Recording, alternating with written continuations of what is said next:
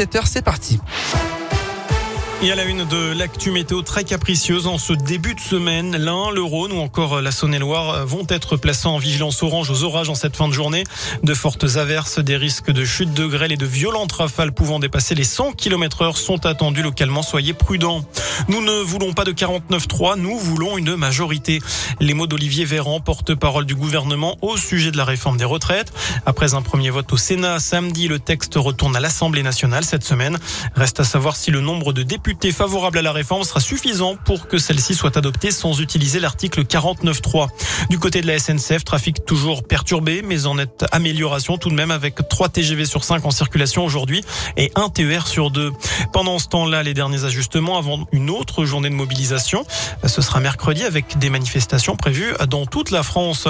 Ce drame, hier en Saône-et-Loire, un frère et sa sœur sont décédés après l'incendie de leur maison. C'est à Chalon-sur-Saône. Les habitants, ou plutôt les voisins, ont donné l'alerte à l'arrivée des pompiers. La maison était déjà complètement embrasée.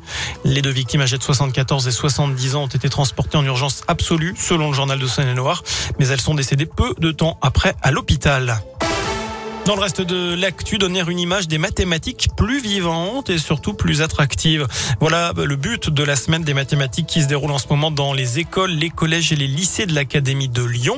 Depuis le 6 mars, plus de 24 000 élèves se sont inscrits pour cette euh, semaine particulière au programme des ateliers de découverte, des chasses au trésor ou bien de la construction d'œuvres à partir de calculs. Bref, il faut que ce soit ludique, comme euh, eh bien ici au collège Jacques Duclos à Vaux-en-Velin dans le Rhône. Radio Scoop s'y est rendu Céline Bouchard là. Bloc-notes, règles et tablettes à la main, ils sont une dizaine d'élèves à arpenter ce matin-là la cour du collège. L'épreuve du jour, c'est un math city map.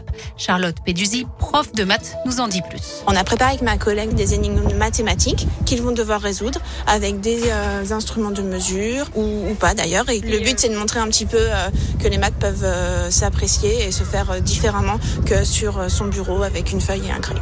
Une activité qui change des tests surprises et des heures passées à résoudre des problèmes de maths. Alors le pari est-il réussi? Branis, Amal et Mohamed, élèves en sixième et en troisième, semblent séduits. C'est très éducatif, ça change d'habitude. On est dans l'air, on travaille en équipe, on apprend plus de choses. Habituellement, on est plus euh, sur des exercices, sur le cahier en train d'écrire, alors que là, c'est un peu une manière euh, d'apprendre en s'amusant, on va dire. Qu'on se débrouille tout seul et qu'on apprend par nous-mêmes à place d'écouter un cours et c'est plus amusant de le faire soi-même. Et la semaine des maths se poursuit jusqu'à mercredi dans l'Académie de Lyon. Merci Céline. Enfin, on termine avec un mot de foot. La dernière rencontre de la 27e journée de Ligue 2. Metz accueille le Havre à 20h45.